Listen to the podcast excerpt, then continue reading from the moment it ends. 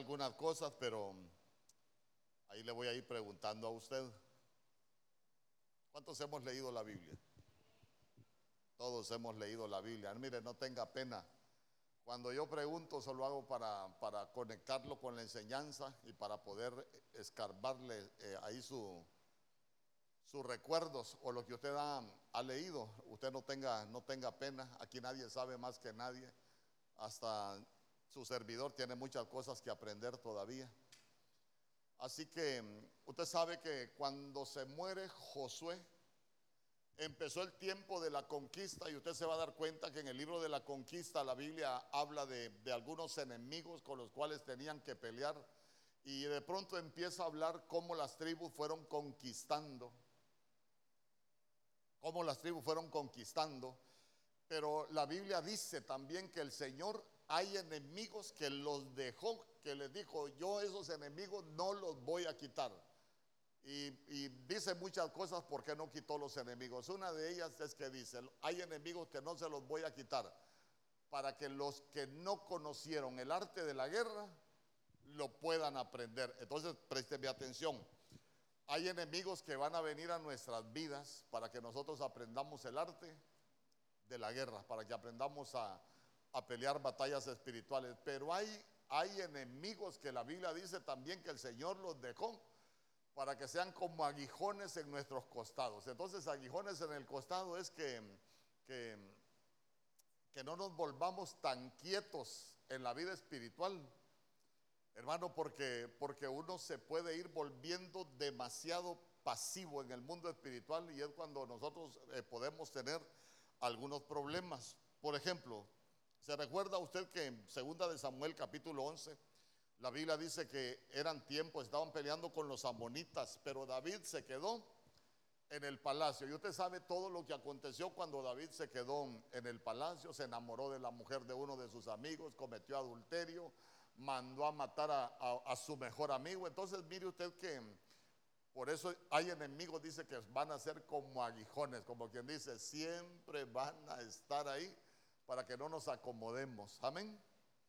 Entonces, termina el proceso de conquista ya con José, Josué muerto y la Biblia dice que hay generaciones que no habían conocido al Señor. Mire qué tremendo, generaciones de aquellos que conquistaron Canaán que no habían conocido al Señor y como no lo habían conocido se volvieron a los Baales y se volvieron a, a Astarot. Entonces, nosotros entendemos que la Biblia dice que, Dios es bueno, sus misericordias son nuevas cada mañana, hermano, pero, pero la Biblia también dice que Jehová es grande en misericordia y lento para la ira. Entonces, mire, cuando el Señor se enojaba, el Señor hizo algunas cosas, yo se las voy a, se las voy a, a ir remarcando, ¿por qué?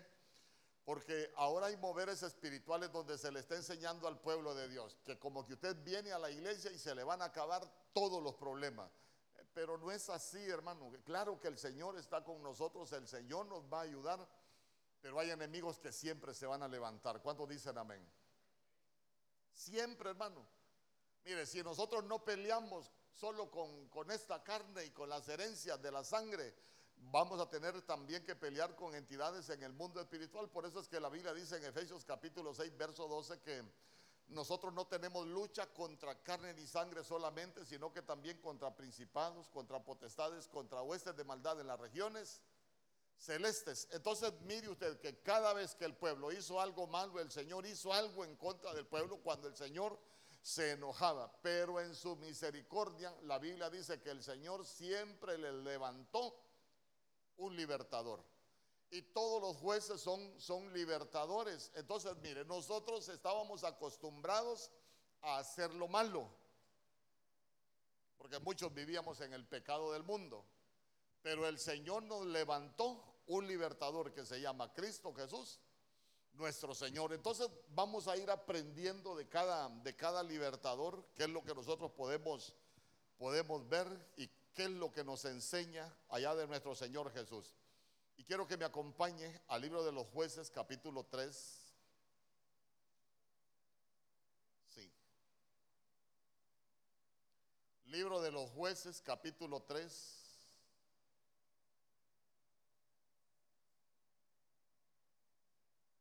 A ver, ¿en qué verso comienza la Biblia a hablar de Otoniel? Otoniel es el primer juez.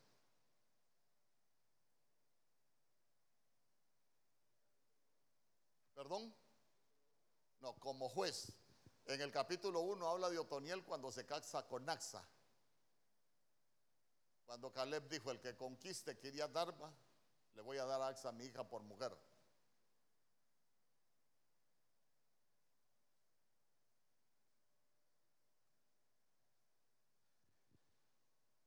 En el libro de los jueces, capítulo 3, ya, ya dio cuando comienza, cuando el Señor empezar a aprender todos del capítulo 3, verso 7. Pero, pero yo no quiero comenzar en el verso 7, quiero comenzar en el verso 9.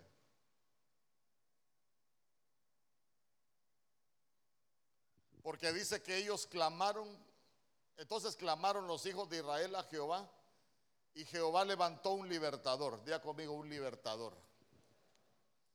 Entonces vamos a poner ahí un libertador.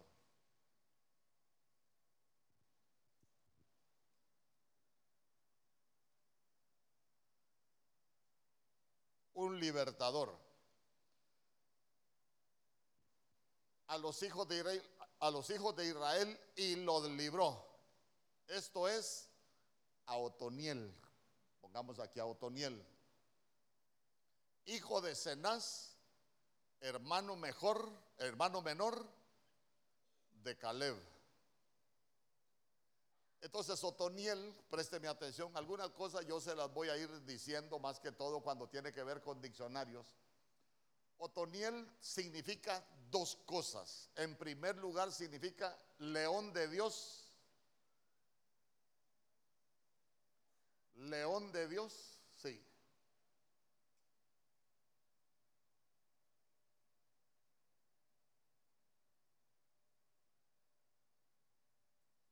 Pero también significa Jehová es mi fuerza. Entonces, mire, si nosotros queremos encontrar a nuestro Señor Jesús con esas cositas que tenemos ahí, ¿qué hablaríamos nosotros de nuestro Señor Jesús? Vamos a ver, vamos a ver, con el nombre de Otoniel, ¿qué dice la Biblia de nuestro Señor Jesús en relación al nombre de Otoniel que significa león de Dios? Ah, león de la tribu de Judá. Apocalipsis capítulo 5, verso 5. otro lado.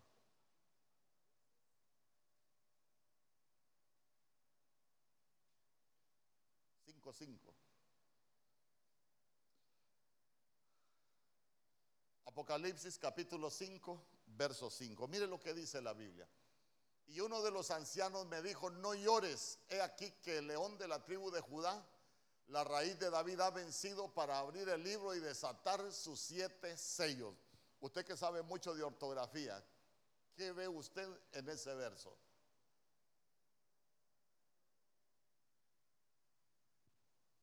¿Ah? ¿Perdón?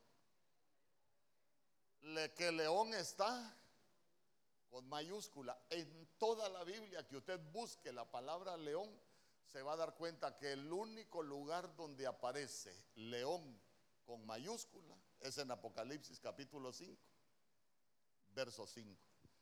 Y cuando, hablando de reglas ortográficas, de los que nos han enseñado, lo que nos ha enseñado el hombre, cuando, cuando algo se escribe con mayúscula.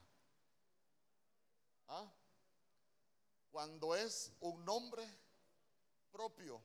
Entonces, entonces mire qué bonito porque ya nosotros vamos viendo que, que vamos aprendiendo, hemos, hemos hallado vamos a ir hallando a, aquel de quien escribió Moisés. Entonces, cuando la Biblia habla del nombre de Otoniel, vea usted que dice que, que Otoniel es león de Dios. Y cuando habla del, león de la tribu de Judá, aparece con, con mayúscula. Entonces, lógico que nos estamos refiriendo a la persona de nuestro Señor Jesús. Dice amén conmigo. Pero, pero vea usted que el Señor le levantó un libertador. Diga conmigo un libertador.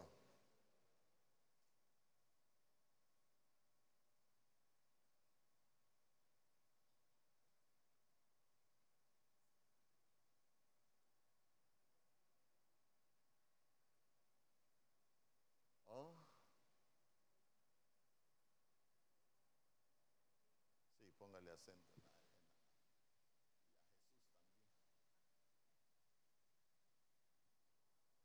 A ver, hablemos del libertador.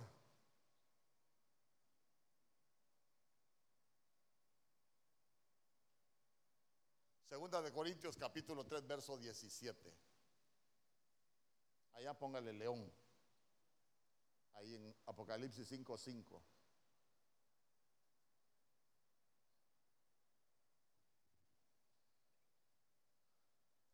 Segunda de Corintios capítulo 3, verso 17 porque el Señor es el Espíritu y se guarda ese verso porque también lo vamos a ver en otra, en otra faceta. Mire lo que dice, porque el Señor es el Espíritu y donde está el Espíritu del Señor, ahí hay libertad. Por eso es que Él se convirtió en nuestro libertador. Dice amén conmigo. Mire, si alguien se recuerda de algún pasaje de lo que estoy enseñando, de la vida de nuestro Señor Jesús, menciónelo, por favor. Si usted cree que yo puedo haber leído la Biblia, pero hay cosas que en su momento se me pueden escapar, pero puede ser que usted lo tenga más fresco. Entonces, entonces arranquemos con, con, con cómo nosotros nos vamos dando cuenta que Otoniel nos estaba hablando de nuestro Señor Jesús. ¿Por qué? Porque los que hicimos lo malo, escuche bien, los que hicimos lo malo éramos nosotros. Si usted lee el verso 7 se va a dar cuenta que la Biblia dice que los hijos de Israel hicieron lo malo. El Señor se enoja. Pero vea usted que en su misma misericordia, por eso es que la Biblia dice que cuánto dura el enojo del Señor.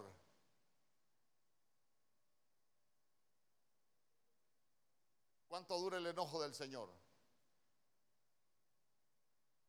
¿Ah? A nombre. ¿Y la misericordia del Señor cuánto dura?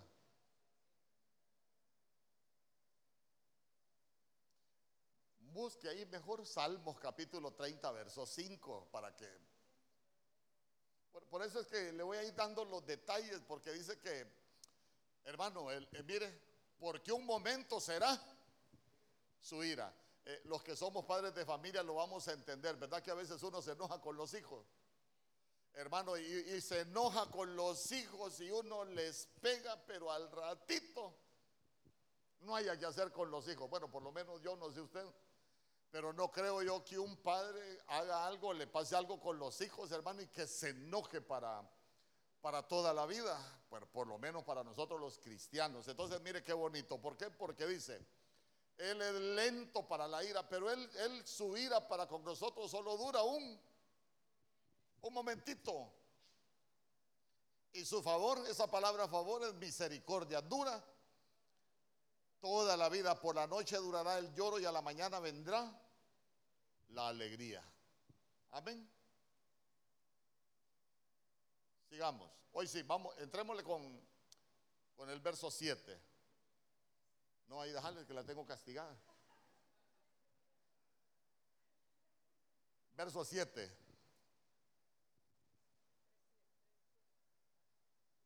Jueces capítulo 3, verso 7. Segunda de Corintios 3, 17 es allá. Porque está hablando de nuestro Señor Jesús.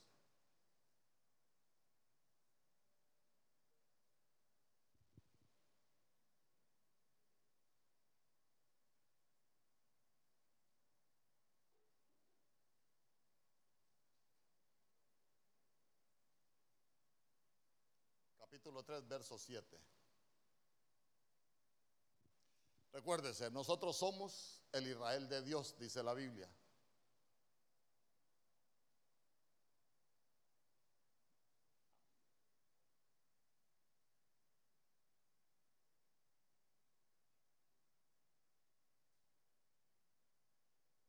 Jueces capítulo 3, verso 7. Leámoslo.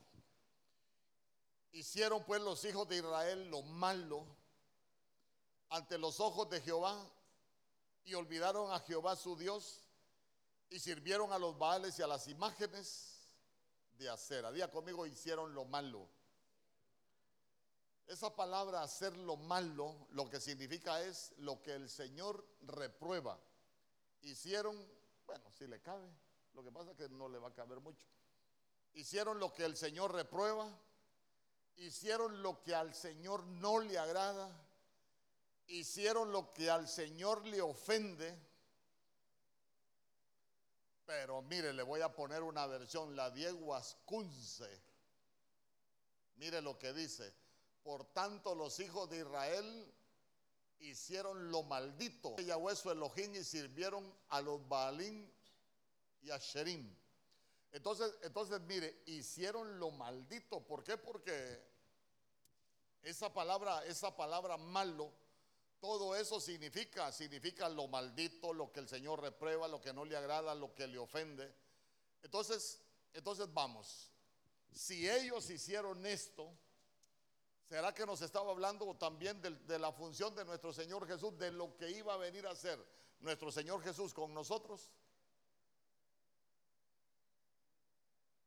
Le pregunto, ¿por qué? Vaya, hicimos, hicimos cosas para maldición. ¿A qué vino nuestro Señor Jesús?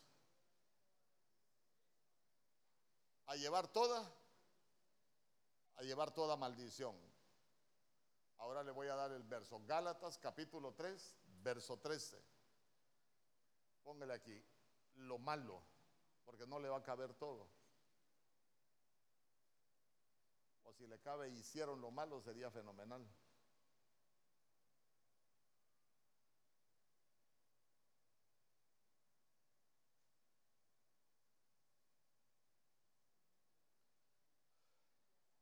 Entonces, entonces mire, mire qué tremendo. ¿Por qué? Porque dice que nuestro Señor Jesús, Cristo nos redimió de la maldición de la ley, hecho por nosotros maldición, porque está escrito, maldito todo el que es colgado en el madero. Entonces acá como nosotros somos el Israel de Dios, póngame acá, hicieron lo malo, lo que lo... Desde acá comiénselo para que le quede bien. Lo que el Señor reprueba,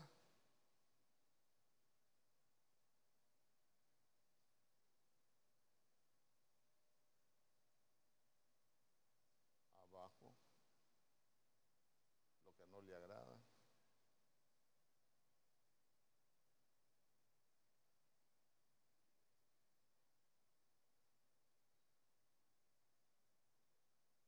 Lo maldito.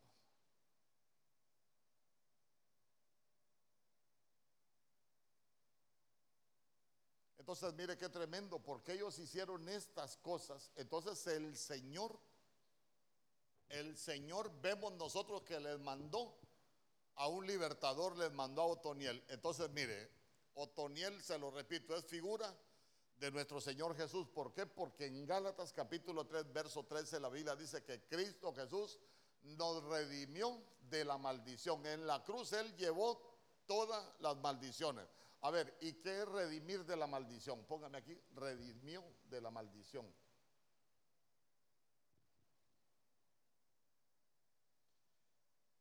¿Y qué es redimir?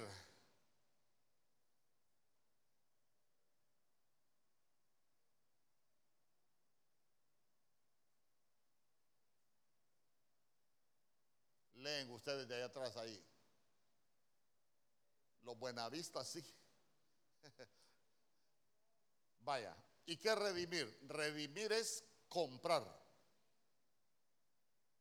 Ponga ahí, redimir es comprar. Solo ponga es comprar. Vaya.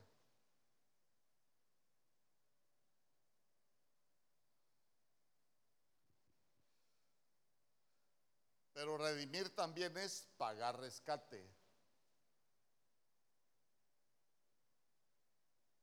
Pagar rescate. Y también rescatar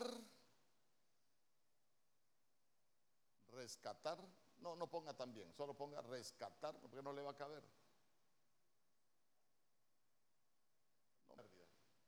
Comprar de pérdida.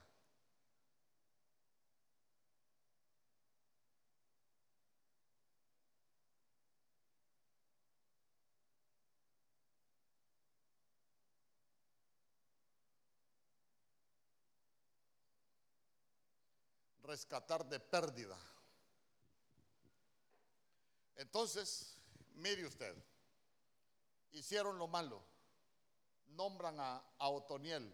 Otoniel es el que nos vino a libertar y Cristo es el que nos libertó. ¿Por qué? Porque Él nos compró. Se recuerda que la Biblia dice que nosotros fuimos comprados a precio de sangre, a precio de sangre. Pero sigamos porque ya vamos a hablar algunas otras cosas. Jueces capítulo 3, verso 8.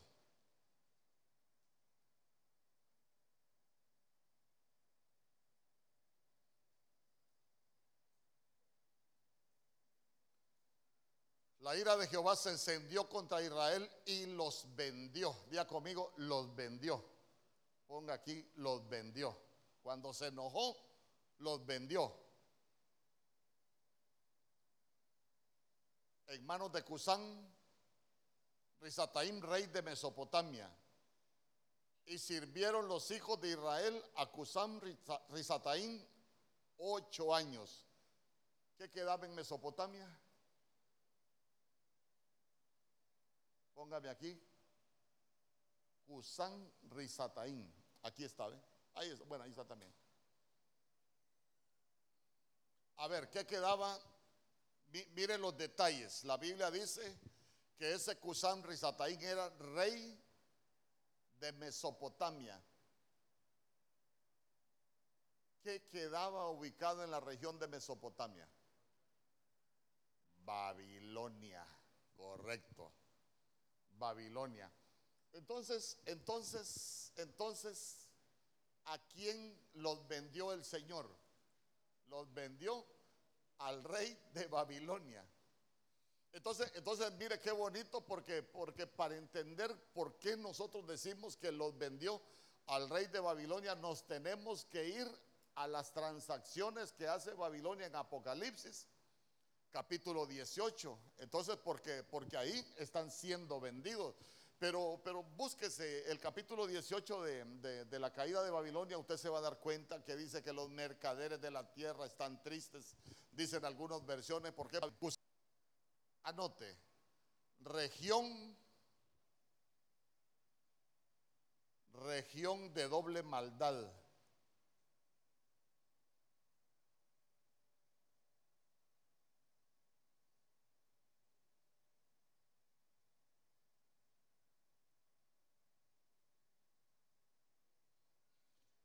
Región de doble maldad. A ver, a ver.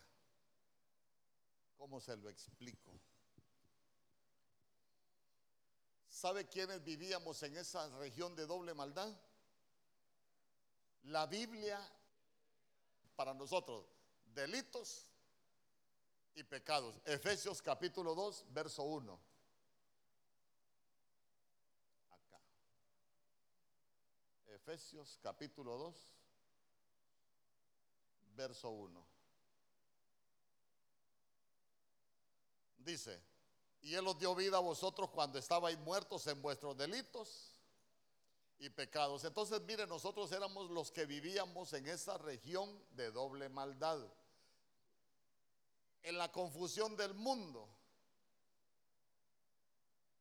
Cuando nosotros hablamos de delitos, oiga bien, delitos, ¿qué es un delito en el mundo espiritual? Un delito en el mundo espiritual es un error intencional. Mire lo que dice la Biblia, un error intencional. Entonces, entonces, mire, diga conmigo, aquí no hay ninguno.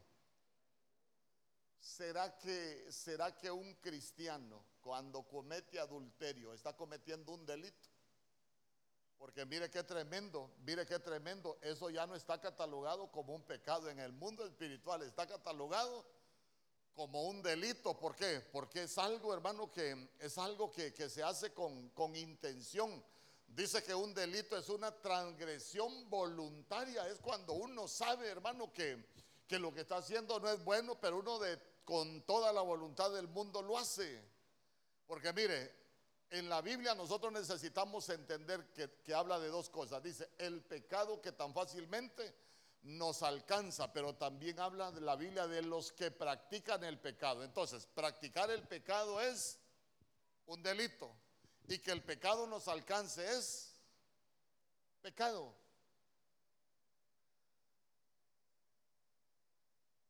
Porque cuando hablamos de pecado, póngame ahí delito. Delito es error intencional.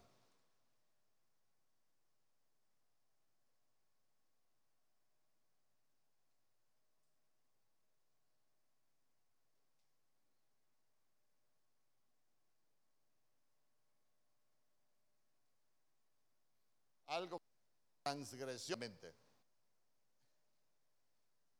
Moralmente, errar, sí, pecado abajo. Pecado. Moralmente, errar.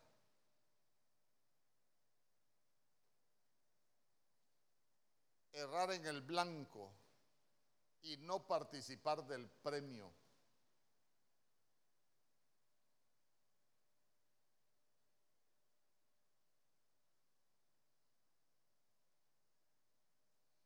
Entonces, mire, en la región de doble maldad estábamos nosotros, delitos y pecados. Y de ahí es donde nos vino a rescatar nuestro Otoniel, Cristo Jesús, nuestro Señor. Dísame conmigo. Si tiene alguna duda, vaya escribiéndola. Hoy voy a, a, tratar de contestarle algunas preguntas. Es temprano, ahorita tenemos buena, buena hora y creo que voy a terminar rápido. Ya tiene Apocalipsis capítulo 18. Porque dice, el Señor los vendió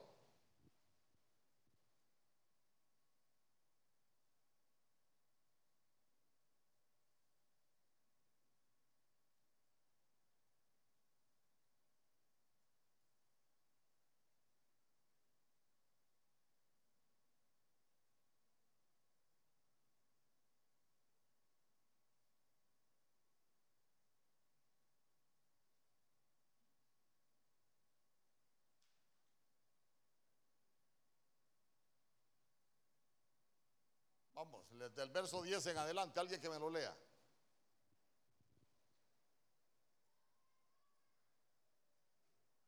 Ayúdenme a leer, hombre, no sea malo.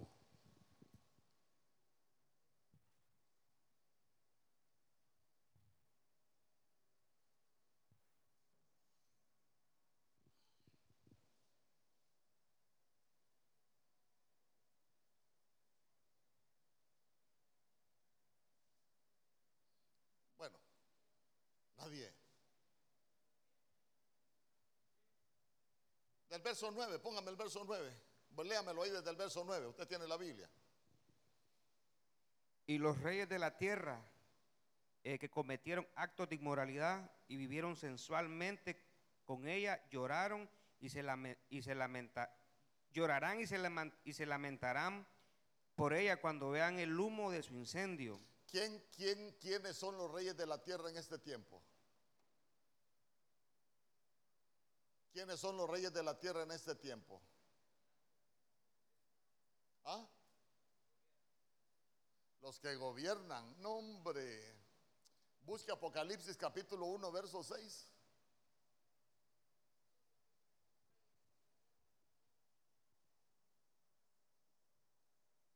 Nos hizo nos hizo reyes y sacerdotes para Dios, su Padre. A Él sea la gloria e imperio por los siglos de los siglos. Amén. ¿A quién hicieron reyes y sacerdotes? Sí, hermano, cuando la Biblia habla de reyes, está hablando de nosotros. Por eso la Biblia, Él es rey de reyes. Ahí vamos metidos nosotros. Fuimos constituidos reyes y sacerdotes porque nosotros somos hijos del gran rey. Amén. Ah, vaya, entonces ahora, ahora vamos leyendo la Biblia. ¿A qué reyes, a qué reyes, vuélvame a leer el verso 9? Y los reyes de la tierra que cometieron actos de inmoralidad y vivieron sensualmente con ella, llorarán y se lamentarán por ella cuando vean el humo de su incendio. Ajá, los que cometieron actos de inmoralidad, o sea que los reyes de la tierra que, que están viviendo en delito y en pecado, pero está hablando del pueblo de Dios, está hablando de los cristianos. Amén. Pero quiero que note que está, que está hablando de, de Babilonia, está hablando de la caída de Babilonia. El ¿Qué versión tiene usted? ¿Tiene ¿PDT o una VLC? Las Américas. Ah, Y lo- Y los por ella. mercaderes de la tierra lloran y se lamentan porque ya nadie compra sus mercaderías. Aquí el Señor los vendió, pero ya vamos a llegar allá. Vamos. Verso 12. Cargamento de oro, plata, piedras preciosas, perlas, lino, eh, lino fino, púrpura, seda y escarlata, toda clase de maderas olorosas y todo objeto de marfil y todo, objeto hecho de maderas preciosas, bronce, hierro y mármol. Espéreme ahí, espéreme ahí. Si, si Babilonia tiene entre las mercaderías lino fino, ¿qué, qué aprendemos nosotros que tenga lino fino? ¿Ah? Quiere decir que va a haber un falso sacerdocio y nosotros somos los sacerdotes también.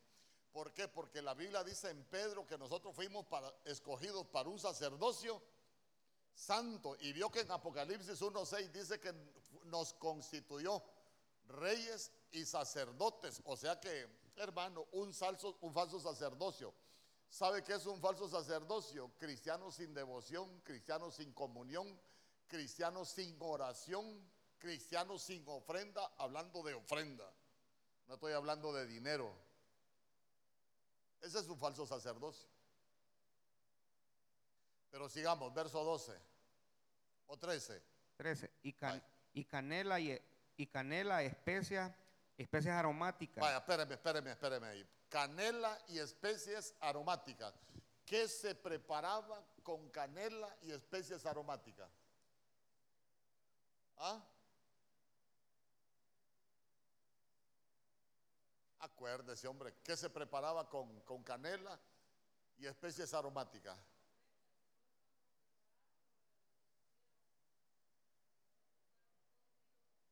pero con canela y especias aromáticas. El aceite de la unción, que es figura del Espíritu Santo. Una falsa unción.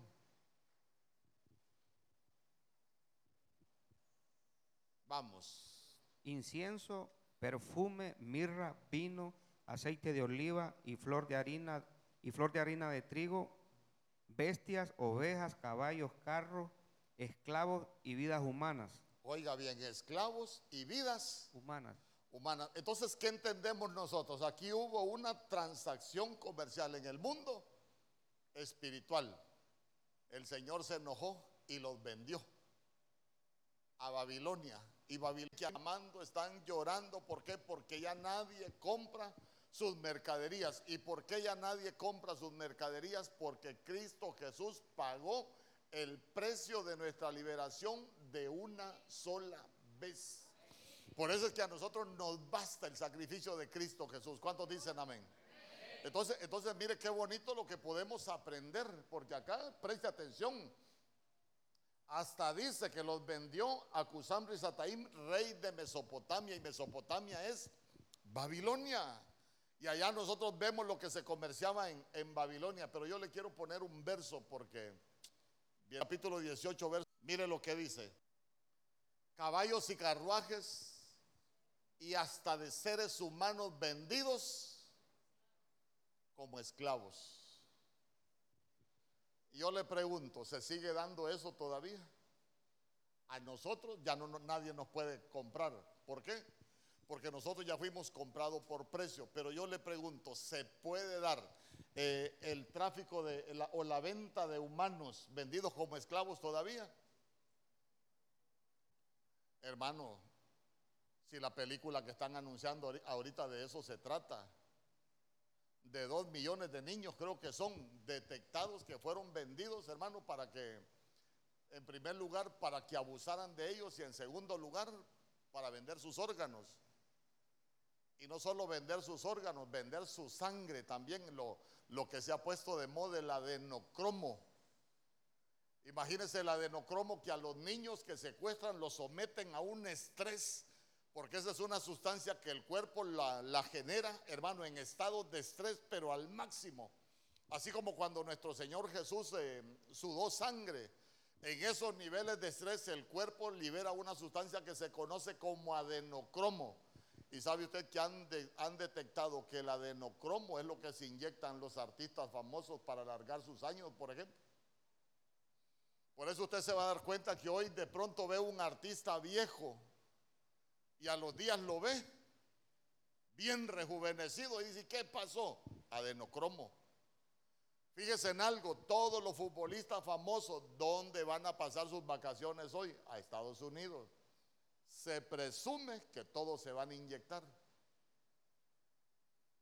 Yo vi un reportaje para los que saben de fútbol, ¿cuántos conocieron al Mágico González, un jugador salvadoreño? Nadie. Lástima que no tengo la foto. El Mágico González era uno de los mejores jugadores que hubo en ese tiempo y no hace mucho, pero era tullido, hermano. Y lo comparan con los futbolistas de este tiempo. Imagínese usted Cristiano Ronaldo, por ejemplo. Usted mira a Cristiano Ronaldo a los 30 y qué, casi 40 años que tiene y físicamente es un portento. Lionel Messi, ¿cómo hicieron crecer a Lionel Messi? Si Messi padecía de enanismo, y cómo lo hicieron crecer, hermano. Mire, mire qué increíble a lo que, a lo que hemos llegado. Y, y, lo que han descubierto es que muchos de esos procedimientos son con, son con cosas prohibidas en el mercado normal. Se deja con Babilonia. Jueces capítulo 3, verso 10.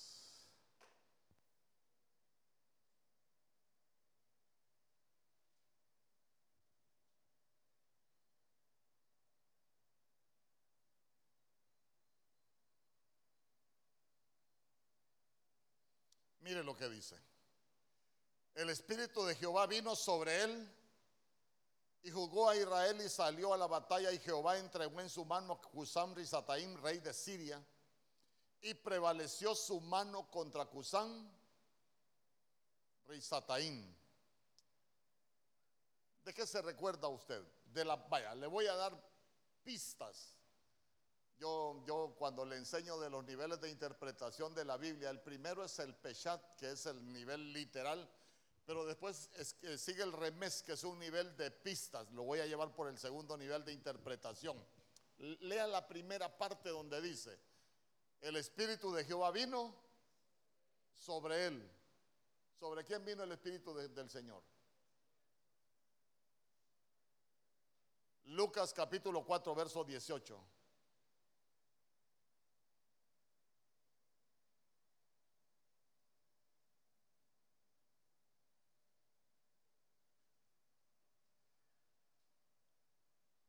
Espíritu del Señor,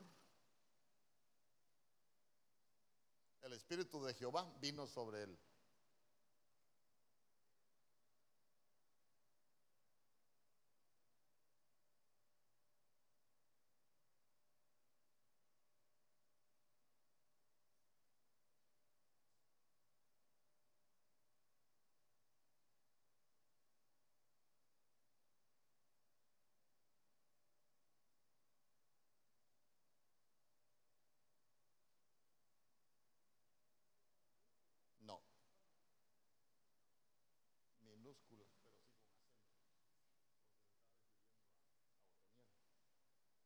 Lucas capítulo 4, verso 18. Aquí, Lucas 4, 18. Mire lo que dice. Allá vino el Espíritu del Señor sobre Otoniel. Pero mire lo que dice. El Espíritu del Señor está sobre mí. Por cuanto me ha ungido para dar buenas nuevas a los pobres, me ha enviado a sanar a los quebrantados de corazón, a pregonar libertad a los cautivos y vista a los ciegos y a poner en libertad a los oprimidos. Verso 19. A predicar el año agradable del Señor. Pero vea usted que, pero vea usted que si usted ya va interpretando conmigo la Biblia, se va a dar cuenta que el Espíritu de Jehová vino, vino sobre Otoniel para juzgar al pueblo. Hermano, para juzgar al pueblo y para liberarlo, para, para salir a, defenderlo, para buscar la libertad de- del pueblo de Dios. Entonces, cuando usted ve a nuestro Señor Jesús, Él dice, el Espíritu del Señor está sobre mí. Entonces ahí es donde nosotros nos damos cuenta que este pasaje nos está hablando de, de nuestro Señor Jesús. ¿Por qué? Porque el Espíritu del Señor vino sobre Otoniel para traer libertad al pueblo y el Espíritu del Señor vino sobre nuestro Señor Jesús para traer libertad al pueblo. Dice conmigo. Pero mire, eso no queda ahí. Vámonos a, a Isaías capítulo 61, verso 3.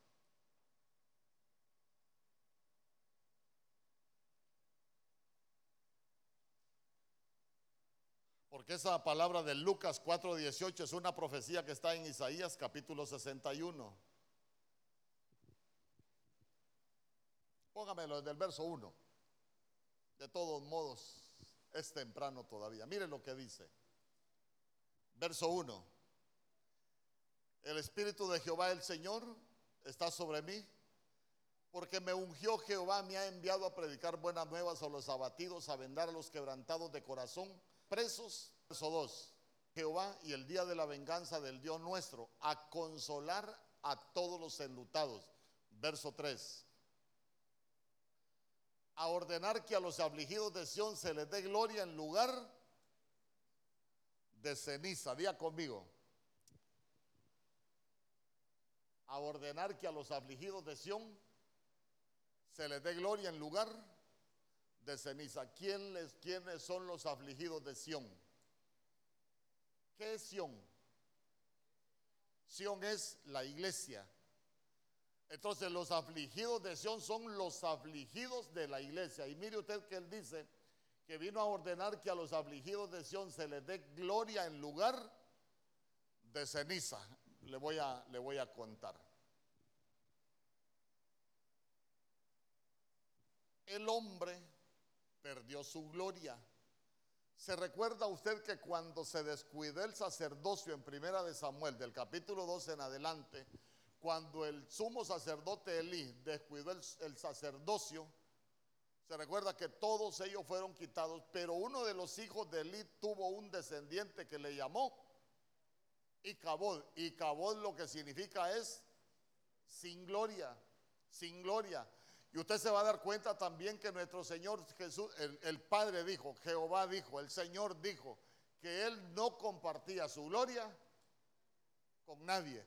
Entonces quiere decir que, que nosotros, la iglesia, conmoción, lo que teníamos era ceniza en lugar de gloria. ¿Por qué ceniza? Porque habíamos perdido la gloria y el Señor dice que, yo creo que usted lo ha escuchado, que el Señor no comparte su gloria con nadie.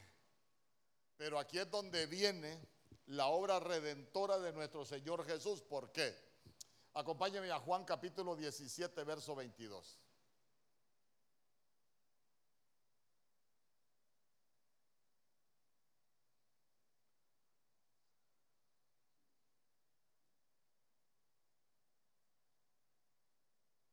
Juan capítulo 17, verso 22.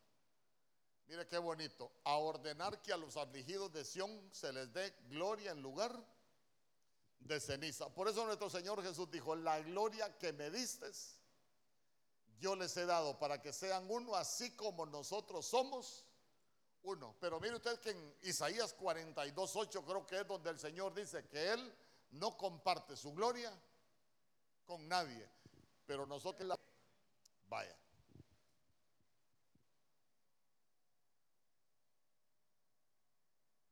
Verso 11. Jueces capítulo 3, verso 11.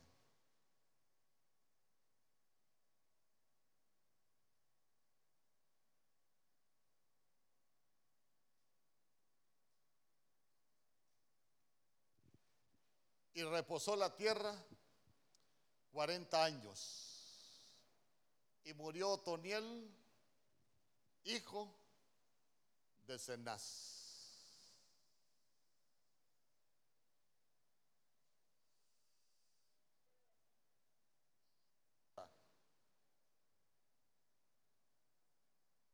A ver, a ver.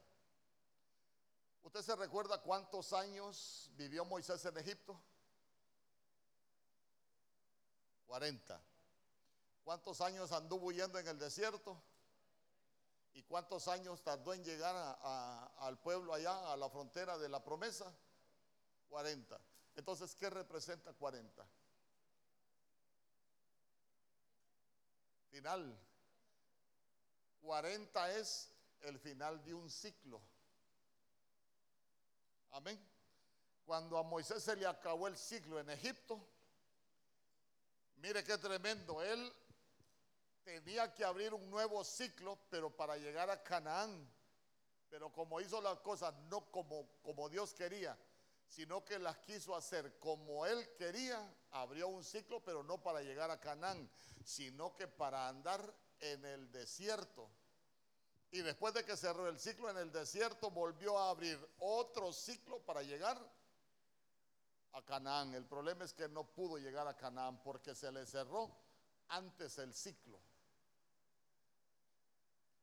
Aquí podríamos aprender muchas cosas nosotros, porque, porque los cristianos necesitamos cerrar ciclos en nuestra vida. Amén. Por ejemplo, alguien que solo pasa peleando en su casa debería aprender a cerrar el ciclo de los pleitos. Si solo pasa discutiendo, no hombre, este es un ciclo, hay que cerrarlo. ¿Por qué? Porque hay que abrir otro ciclo, pero un ciclo bueno, no para andar en el desierto. Porque eso fue lo que le pasó a, a, Moisés. Él abrió un ciclo, pero un ciclo que no era bueno porque le tocó andar huyendo en el desierto. Entonces uno se puede, mire, uno puede abrir ciclos para llegar a Canaán o uno puede abrir un ciclo para llegar al desierto. Porque en el desierto transformaron a, a Moisés. Para llegar a Canaán eran 11 jornadas. Pero ¿por qué le estuvo 40 años en el desierto? Porque primero le tuvieron que cambiar su mal carácter. A tal grado que, que, después la Biblia dice que Moisés llegó a ser el hombre más manso sobre la tierra. Y digo yo, 40 años en el desierto para que lo cambien a uno, hermano. Por eso es que nosotros necesitamos aprender a cerrar ciclos. Amén. Porque yo le he dicho, se lo he enseñado, si nosotros no cerramos ciclos malos, no aprendemos a cerrar ciclos malos, difícilmente vamos a llegar a una temporada buena para nosotros. Amén. Mire, yo conozco gente, hermano, que con todo mundo tienen problemas, pero cuando vienen a la iglesia, hermano, ¿y qué pasó? Es que los hermanos aquí, es que el pastor por allá, es que el diácono por allá. Y yo digo, no, no es problema del diácono, no es problema del pastor, no es problema del hermano, porque cuando usted los conoce afuera, tienen problemas con el vecino, tienen problemas con el que les alquila la casa, tienen problemas con el que les lleve el agua. Entonces, entonces uno, a eso venimos acá a identificar los ciclos que uno tiene que cerrar para vivir un nuevo tiempo. Porque a veces nos volvemos expertos en echarle la culpa a todo el mundo. Amén. ¿Sabe por qué? Porque nosotros necesitamos cambiar nuestra genética. A Moisés le necesitaron cambiar su genética, su bravura. Porque hay, herencias malas en nosotros que necesitamos cambiar. Usted ha escuchado aquella pasada que dicen que un día andaba el diablo dándose una vuelta. ¿Se recuerda cuando, cuando llegó al cielo que el Señor le preguntó de dónde vienes? De rodear la tierra, y andar por ella. Pues andaba el diablo una vez aquí en la tierra dando su vuelta, dice, buscando a quién devorar. Y halló un burro que estaba amarrado. Entonces viene el diablo y voy a soltar ese burro, dijo. Y lo soltó. Entonces vino el burro y se metió a una milpa y se comió la milpa. Vino el dueño de la milpa y mató al burro. Después, el dueño del burro mató al dueño de la milpa. Después los hijos del, dueño de la milpa mataron y se empezaron a matar y le dijeron al diablo, pucha diablo, mira qué barbaridad lo que hiciste. No, dijo el diablo, yo únicamente solté el burro los malos son ellos. Así nos pasa muchas veces. le echamos la culpa al diablo y los terribles somos nosotros, hermano. ¿Ah? Ay. Pero usted no, usted, usted no es terrible. Tal vez el que está a la par suya sí, pero usted no. Entonces, mire, 40 es fin de un ciclo. Y murió Otoniel, pero dice que la tierra reposó. Entonces la muerte trajo reposo. A ver, con la muerte de Cristo Jesús, ¿qué trajo a nuestras vidas? Reposo. Y cerramos el ciclo de condenación para entrar al ciclo de salvación. Amén y amén. Pregunta, si tiene alguna pregunta.